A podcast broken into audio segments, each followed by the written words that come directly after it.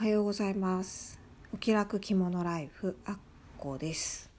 今日もよろしくお願いします、えー今日はまた最近着た着物の話をしようかなと思います。えーっとですねコーディネートはまたインスタグラム見ていただくか今日のこの回のあの写真に使ってますのでそちらご覧いただければと思います。えこれはまた家で着てる時の、まあ、部屋着みたいな格好なんですけども着物はまたあのいつも気に入っている姉妹屋さんで見つけましたウール着物です。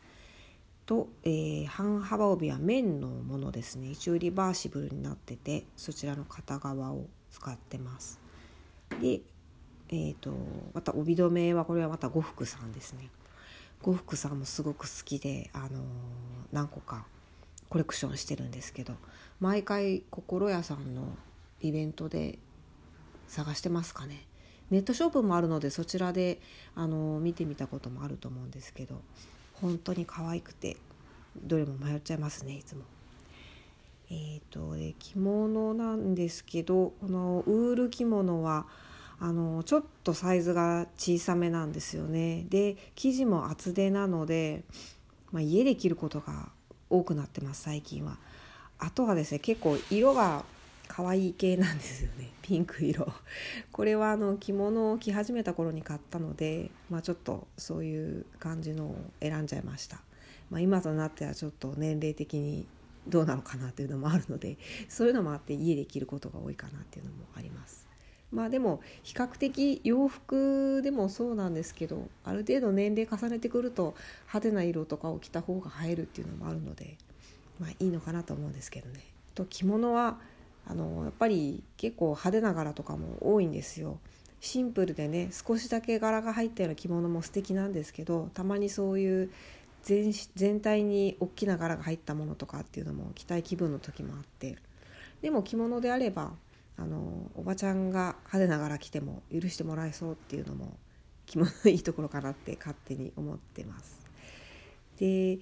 えっと、帯はですねこれ結構気に入ってるやつなんですよ。綿の割と柔らかい感じの素材のものなんですけど裏はあの小豆色っぽいあのちょっと渋めの色のあの無地の帯なんですけどそっちも便利な色なので結構よく使ってます。で今日締めてる方はこれは青海波っていう柄なんですけど青い海の波って書いて青海波って読むんですけどこれすごく縁起がいい柄って言われてましてであと帯留めのこの蝶ネクタイの柄もちょっと見えにくいんですけど市松柄ってやつですね。四角格子になってて色がこう交互に赤と白で入ってる感じなんですけど、まあ、紅白っていうのもあってちょっとおめでたい感じがしますよね。でこれ以外にもこういうのあの古典柄っていうカテゴリーになると思うんですけど、まあ、昔からずっとある柄ですね。こういう柄ってあのちゃんとモチーフとか意味とかっていうのがあるんですよ。こういう思いを込めてるっていうのがあって、まあ、そういうのを知るとまた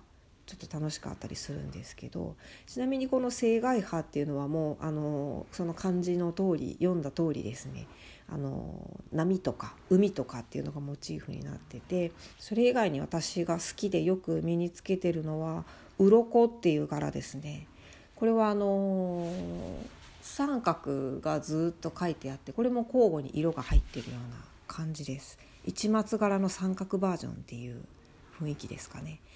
あとよく着てるのが朝の葉柄っていうものなんですけどこの辺が結構好きですかねまだそういう古典柄とかっていう言葉とかあのどういうものなのかってことを知らなかった時からなんかいい柄だなと思ってよくあの身につけてました。であの「鬼滅の刃」っていう漫画あるじゃないですかうちの息子もあのすごく好きで漫画全巻うちにもあるんですけどもあのあれ読んだ時にあの主人公たちが着てる着物とか羽織の柄ってまさにこういう柄だなっていうのがすごい面白いなと思ったんですけどあの主人公の炭治郎が着てる羽織は市松柄ですし妹の禰豆子が着てる着物は朝の葉柄でであの同じ鬼殺隊のぜあの吾妻善逸が着てる羽織もあれ鱗をちょっとこうアレンジした感じの柄だと思うんですね。それ以外にもあの